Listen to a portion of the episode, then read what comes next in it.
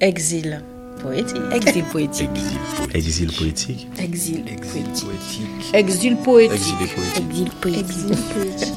L'exil poétique. Exil Exil poétique. poétique. Exil poétique. Exil poétique.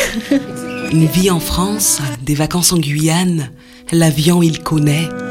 Et Jaren, quelque peu intimidée par le micro, nous raconte avec ses mots d'enfant, aussi loin qu'il se rappelle, ce qu'il aime de sa Guyane. Je m'appelle Jaren, j'ai 10 ans.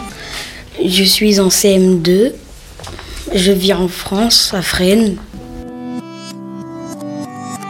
C'est un département.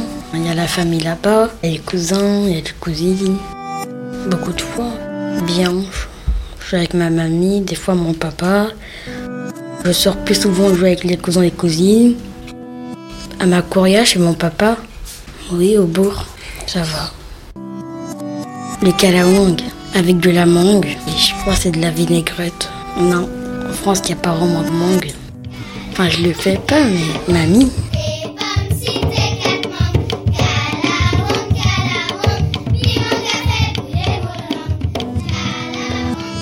Rester vivre ici. C'est plus grand ici. Enfin, c'est pas que je préfère, mais il y a plus de choix pour aller vivre là-bas, dans une ville. Pas trop. Du hip-hop le mardi après l'école. Il y a plein de musique que j'écoute. Ben, du rap. Ben, Il y en a plein que, que j'écoute. Il y a Cobaladé, il y a Zola, il y a plein. Non, un peu. Il y a des mots que je comprends. Il y en a. hein. Exil poétique, exil poétique.